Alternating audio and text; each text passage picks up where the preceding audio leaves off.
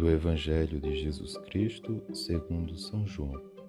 Naquele tempo, disse Jesus a Nicodemos: Ninguém subiu ao céu a não ser aquele que desceu do céu, o Filho do homem. Do mesmo modo, como Moisés levantou a serpente no deserto, assim é necessário que o Filho do homem seja levantado, para que todos os que nele crerem tenham a vida eterna. Pois Deus amou tanto o mundo, que deu o seu Filho unigênito, para que não morra todo que nele crer, mas tenha a vida eterna. De fato, Deus não enviou o seu Filho ao mundo para condenar o mundo, mas para que o mundo seja salvo por ele. Palavra da salvação.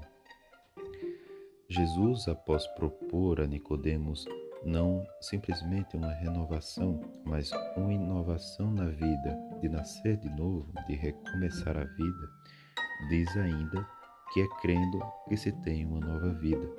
E usa o exemplo da serpente levantada por Moisés no deserto, narrada de Números 21, versículos 8 ao 9.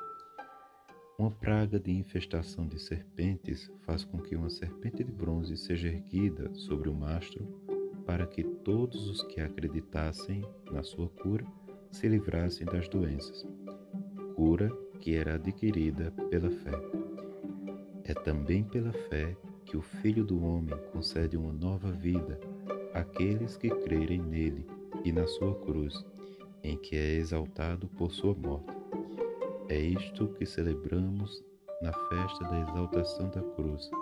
Jesus que se entrega à salvação de todos os homens, para que todos sejam salvos por meio de Sua palavra.